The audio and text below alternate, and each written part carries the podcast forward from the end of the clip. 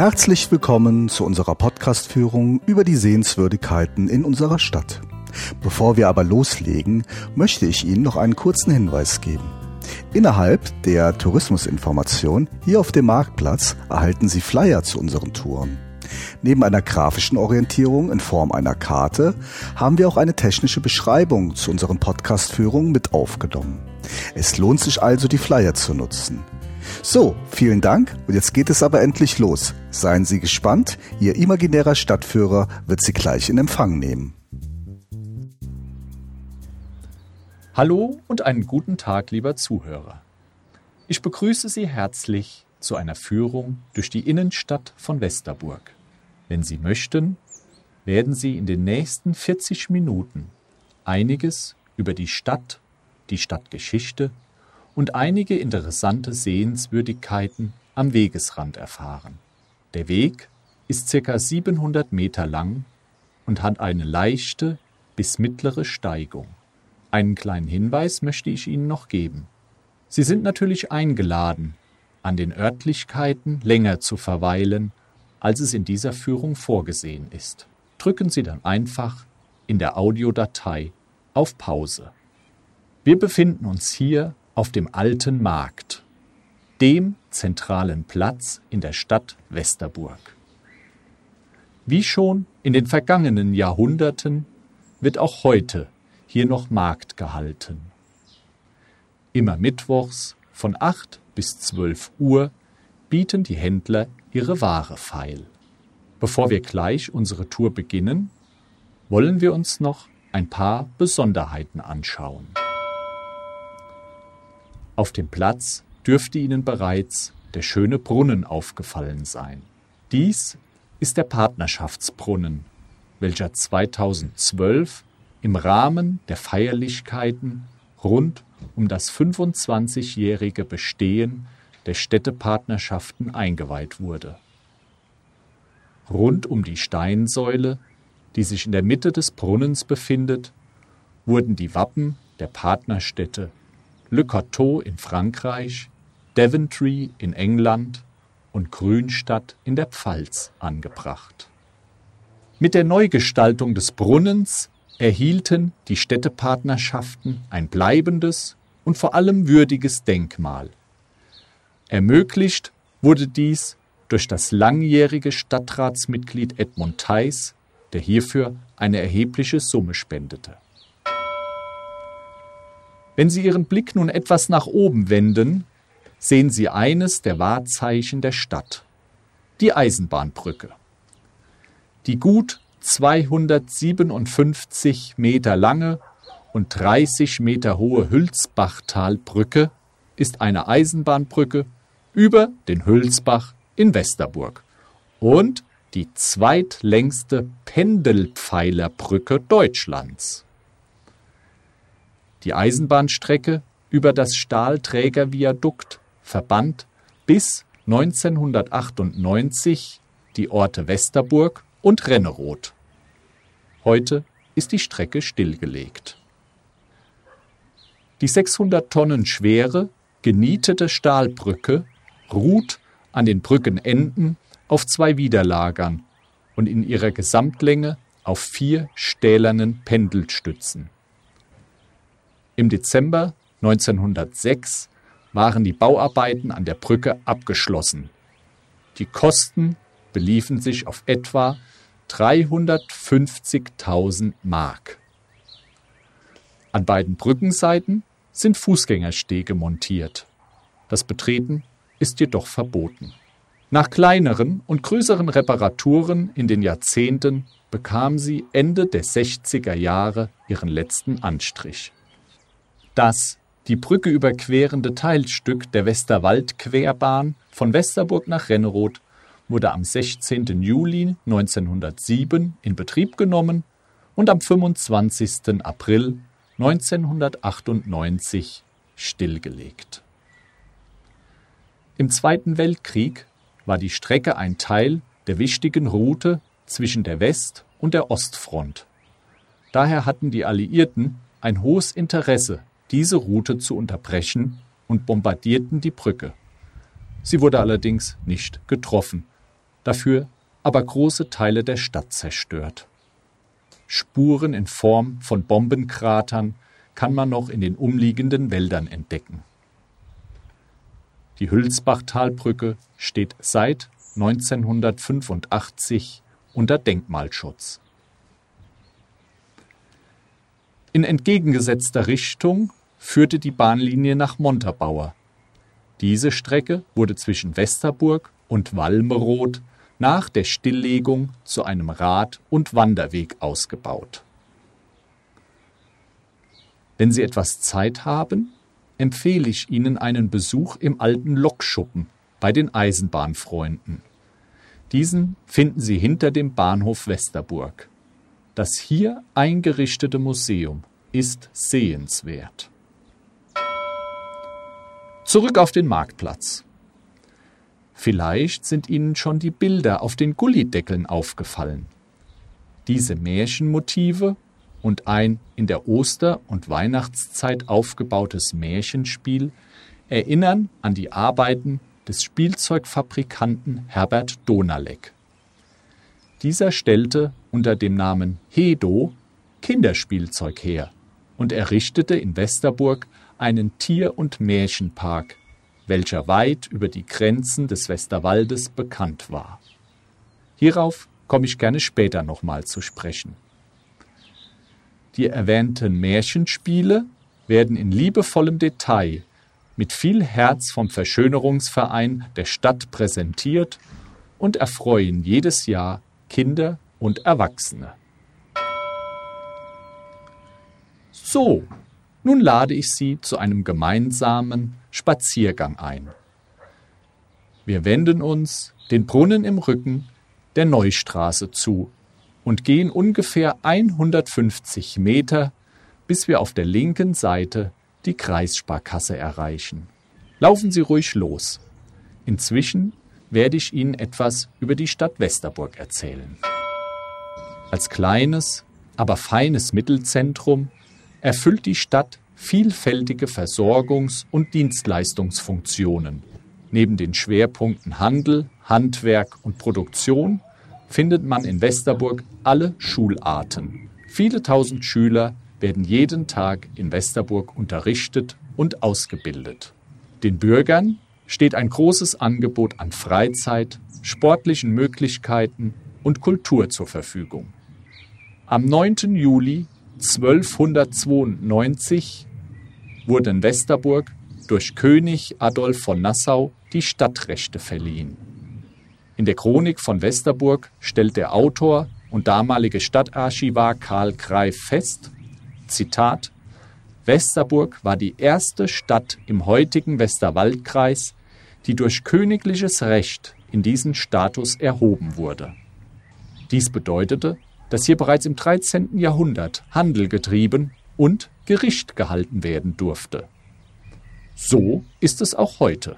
Über den Handel habe ich schon gesprochen und möchte noch hinzufügen, dass Westerburg auch Sitz eines Amtsgerichtes und einer Polizeidienststelle ist. Die Stadt besteht heute aus der Kernstadt und den Ortsteilen Gershasen, Seinscheid und Wengenroth. Ja, wir erreichen die Sparkasse und biegen am Ende des Gebäudes nach links ab. In diesem Bereich war bis zum Ende des 19. Jahrhunderts der Friedhof von Westerburg. Bedingt durch die Ausdehnung der Stadt wurde dieser verlegt. Geblieben sind Reste eines Ehrenhains. Dies ist die Wiesenfläche oberhalb der Parkplätze.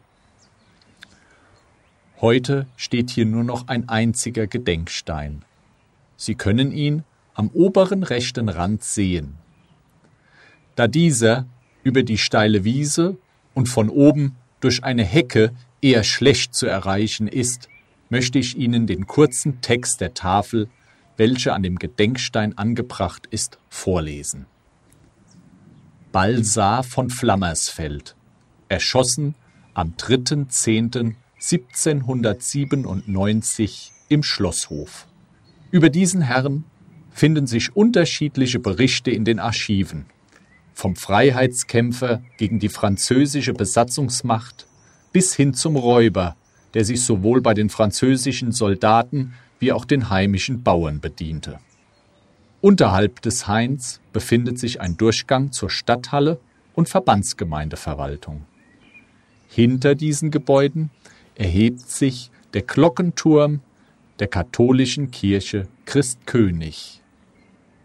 Gerne möchte ich Sie an dieser Stelle auf die Audioführung Die Kirchen in Westerburg hinweisen. Wir begeben uns nun zurück zur Neustraße und biegen an der Einmündung nach links ab. Auf dem Weg zu unserem nächsten Ziel berichte ich Ihnen vom bereits angesprochenen Tier- und Märchenpark. Dieser wurde, wie schon gesagt, von Herbert Donalek initiiert und liebevoll gestaltet. Er öffnete 1959 seine Pforten. Zu finden war er ganz in der Nähe der Innenstadt, unterhalb des nördlichen Pfeilers der Eisenbahnbrücke. Um ein wenig die Bedeutung und Beliebtheit des Parkes zu zeigen, möchte ich Ihnen sagen, dass der Park in den ersten 15 Jahren seines Bestehens zwei Millionen Besucher zählte. 1980 musste Herbert Donalek im Alter von 76 Jahren aus gesundheitlichen Gründen sein Engagement einstellen und verkaufte den Park. Dieser bestand noch bis 1986. Die zahlreichen Märchenfiguren, die Tiere und die Eisenbahn wurden verkauft. Nun erreichen wir auf der linken Straßenseite zwischen den Ladenlokalen ein kleines, eher unscheinbar wirkendes Haus. Sie erkennen es an zwei angebrachten Hinweistafeln. Hier wurde im Jahr 1860 durch Pfarrer Karl Nink der erste Kindergarten des Herzogtums Hessen-Nassau eingerichtet. Das Gebäude wird heute nicht mehr durch die evangelische Kirche genutzt. Die Gemeinderäume wie auch der Kindergarten sind in die Danziger Straße umgezogen. Wir gehen ein Stück weiter, vorbei an weiteren Ladenlokalen und überqueren den Schafbach. Bevor wir nun auf der linken Seite eine eindrucksvolle Villa erreichen, lasse ich Sie mal einen Moment alleine, damit Sie Westerburg auch mal ohne meine Stimme erleben können. Drücken Sie in der Audiodatei bitte auf Pause und setzen Sie die Führung am letzten Haus vor dem Stadtpark fort. Wir stehen nun, wie schon gesagt, vor einer eindrucksvollen Villa, einem eingeschossigen Mansarddachbau. Dieser wurde um 1910-1920 erbaut und 2015 endete hier nach 70 Jahren die Ära der Westerburger Landarztpraxis Dr. Jansen. Einige Meter weiter finden Sie auf Höhe des Stadtparks den Partnerschaftsstein, eine Säule, welche die Partnerstädte zeigt. Es fehlt hier Nowa Wieswielka in Polen. Während die Patenschaften zu Daventry, Cateau und Grünstadt in den 80er Jahren begründet wurden, schloss die Verbandsgemeinde die Patenschaft mit Nova Wieswielka im Jahr 2002. Nun laufen wir auf ein dunkles Gebäude zu. Dies ist das Rathaus der Stadt mit Sitz des Bürgermeisters und des Stadtarchivs. Ebenso ist hier ein sehenswertes Heimat- und Trachtenmuseum untergebracht, dessen Besichtigung zu empfehlen ist. Zu diesem gibt es eine weitere Audioführung. Das Rathaus wurde 1844 erbaut und wie man deutlich erkennen kann, wurde vor allem die für den Westerwald typische Gesteinsart Basalt als Baustoff verwendet. Erbaut wurde es jedoch als Schule. Auch auf der großen Wiese unterhalb des Rathauses und des Rathausplatzes stand ein großes Schulgebäude, welches 1906 erbaut und 1983 abgerissen wurde. Die Lage des Rathauses kann man durchaus diplomatisch bezeichnen, denn wir befinden uns hier zwischen Ober- und Unterstadt. Begeben wir uns nun hinter das Rathaus auf den Rathausplatz. Im sogenannten geologischen Garten können Sie die Gesteinsarten sehen, welche im Westerwald zu finden sind. Ebenso sind von der Straße kommend die 4,5 Milliarden Jahre Erdzeitalter skizziert. Auf diesem Platz finden unter anderem die Kirmes am 1. Augustwochenende und Public Viewing Veranstaltungen während Fußball-, Welt- und Europameisterschaften statt. Gerne dürfen Sie sich im unweit gelegenen Stadtgarten an Obst, Gemüse und Kräutern bedienen. Die von einem Holzzaun umgebene Nutzfläche wird von den Mitarbeitern des städtischen Bauhofs liebevoll gehegt und gepflegt und lädt die Bürgerinnen und Bürger zur kostenlosen und pfleglichen Nutzung ein. Er steht für den typischen Westerwälder Nutzgarten, wie es ihn schon Jahrhunderte in unserer Heimat gibt. Wenden wir nun unseren Blick auf die rechts liegenden Gebäude. In direkter Nachbarschaft des Rathauses sehen Sie das Haus der Kirche. Dieses ist der Verwaltungssitz des evangelischen Dekanats Westerwald. Das langgezogene Gebäude mit der Fensterfront ist der Ratssaal. Hier finden die Sitzungen des Stadt- und Verbandsgemeinderates, Konzerte, Ausstellungen und Vorträge statt. Der Turm erinnert daran, dass dieses Gebäude in früheren Jahren das Feuerwehrhaus war. Die neue Feuerwache befindet sich direkt gegenüber, auf der anderen Seite des Schafbachs. Die Idylle dieses Ortes und die zahlreichen Sitzmöglichkeiten möchte ich nutzen und Ihnen eine kleine Pause gönnen. Hier werde ich Ihnen vom berühmtesten Westerburger erzählen, der Sagengestalt Petermenschen. Nehmen Sie also ruhig Platz. Der Erbauer des Schlosses, Peter mit Namen, war ein mächtiger und reicher, aber auch wilder und wüster Ritter. Er hatte eine sanfte und liebliche Gemahlin. Der Kram um das wüste und gottlose Leben des Gatten, den sie vergebens zu einem besseren Wandel hinzuführen versuchte, brachte ihr den Tod. Kurz vor ihrem Tode hatte sie einen Sohn geboren und auf ihrem Sterbebette bestimmt, dass er in einem Kloster erzogen werden solle. Der Ritter entsprach dieser Anordnung.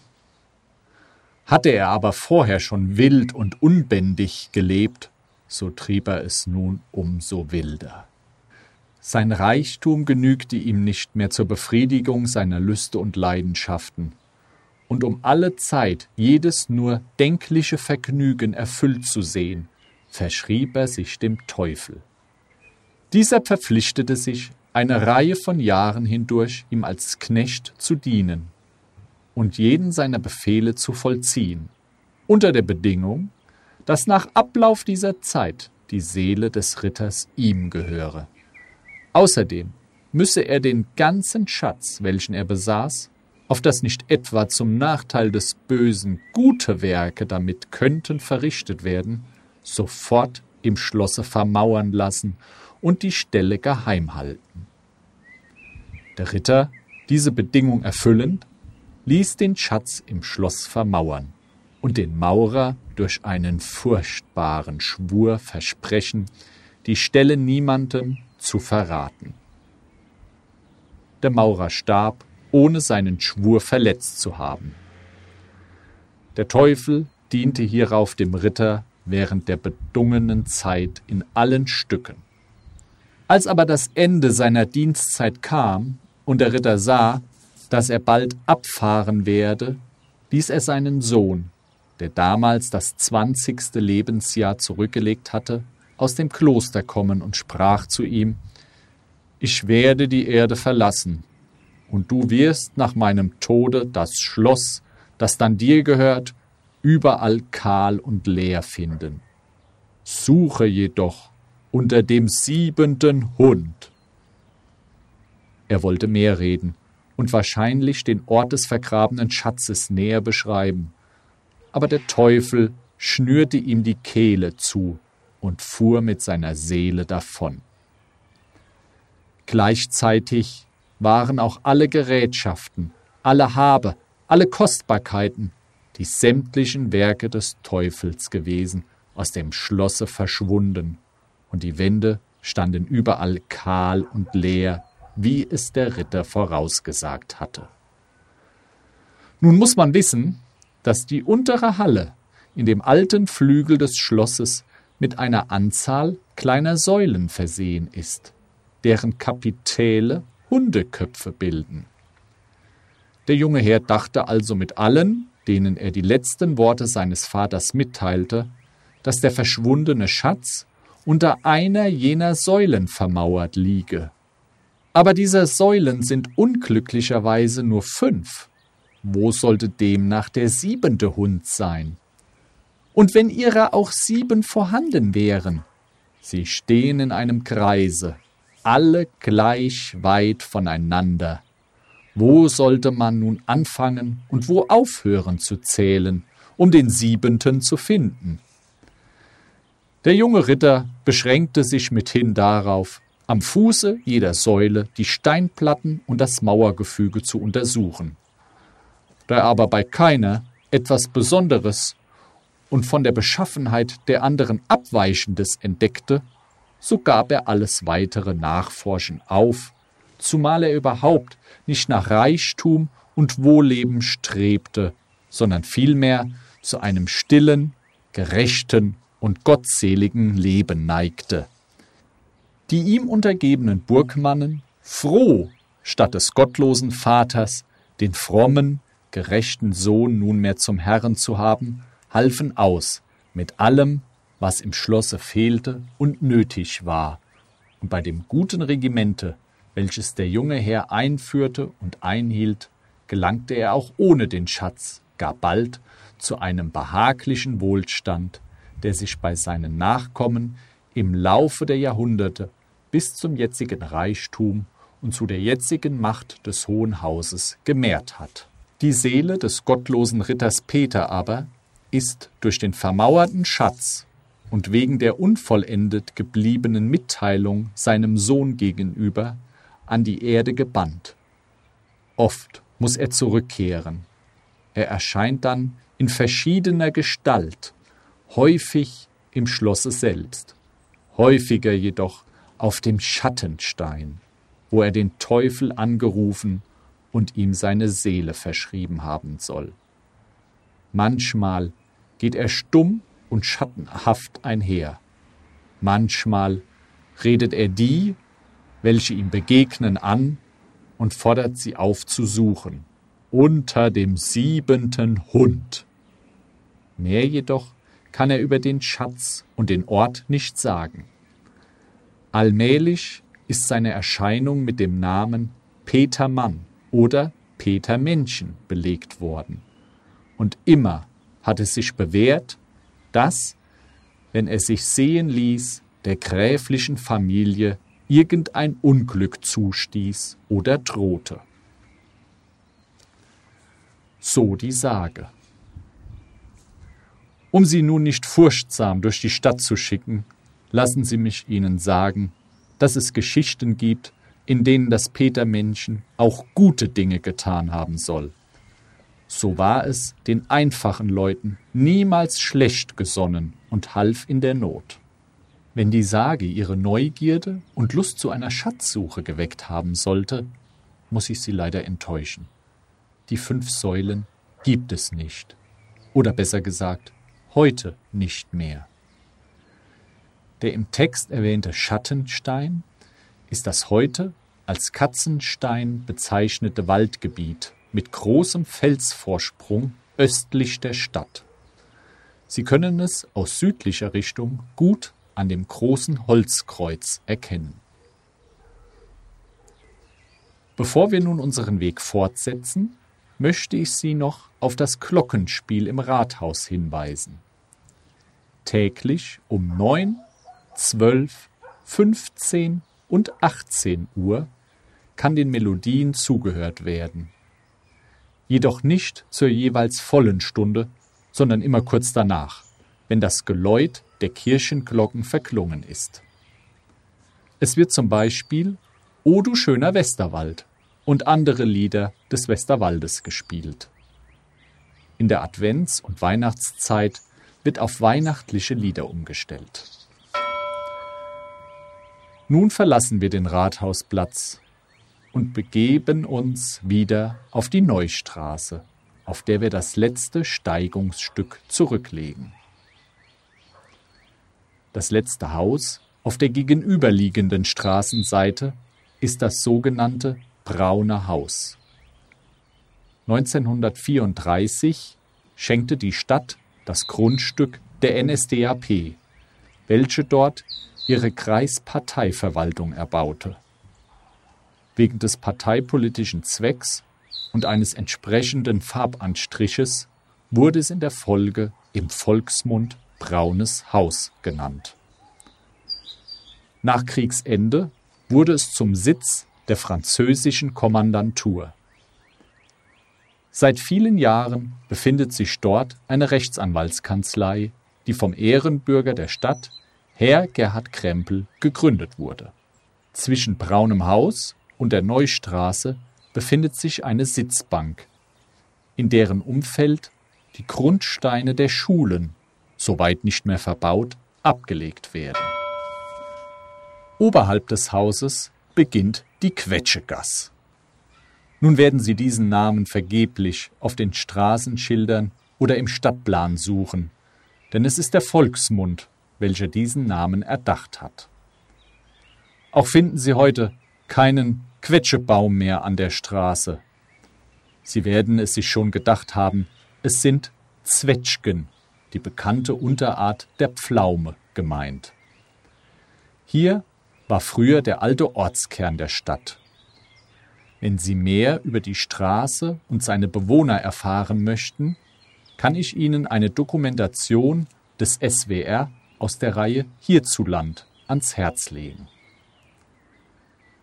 Die vielen Quetschenbäume führten dazu, dass zur Erntezeit auch viel Quetschekraut, Pflaumenmus, gekocht und anschließend natürlich auch gegessen wurde. So erhielten die Westerburger ihren Namen Krautschisser. Nun wenden wir uns nach links und gehen noch ein Stück die Wilhelmstraße bergab, bis wir auf der rechten Seite die alte Landratsvilla erreichen. Heute wird in diesem Gebäude ein Hotel und Restaurant betrieben. Man kann noch sehr schön die ursprünglichen Gebäudeteile sehen. 1904 wurde die Villa im Jugendstil errichtet und war Wohn- und Dienstsitz der Landräte des Oberwesterwaldkreises. Wenn Sie sich einmal umdrehen möchten und die Wilhelmstraße nach oben blicken, haben Sie eine schöne Sicht auf das Westerburger Schloss und die Schlosskirche. Diese und andere historische Gebäude und Plätze können Sie in der Audioführung mittelalterliches Westerburg kennenlernen. Empfehlen möchte ich Ihnen noch den Rundgang zum jüdischen Leben in Westerburg mit interessanten Stationen. Unser Weg endet an dieser Stelle und ich hoffe, dass ich Ihnen einen kleinen, aber interessanten Blick auf das Zentrum einer schönen Stadt Westerburg zeigen konnte. Vielen Dank für Ihre Teilnahme und Aufmerksamkeit. Die Stadt Westerburg bedankt sich bei allen Beteiligten, die zum Gelingen der Podcastführungen durch unsere Heimatstadt beigetragen haben. Bei Maria Meurer für die Führung Jüdisches Leben. Bei Bettina Kaiser, die mit uns durch den Dreikirchenweg und seine Kirchen gegangen ist. Bei Anke Gläser für das Erarbeiten und bei Karina Sauer für das Sprechen der Führung den Unterflecken entdecken. Bei Stadtarchivar Rüdiger Klees und Markus Kachler für die Führung Die historische Oberstadt. Bei Christine Klein, die Einblicke in das Heimat- und Trachtenmuseum gegeben hat. Bei Markus Kachler, der die Sehenswürdigkeiten der Stadt Westerburg präsentiert hat. Dieser Podcast wurde produziert von Visuelle Medien Sartorius. www.sartorius-net.de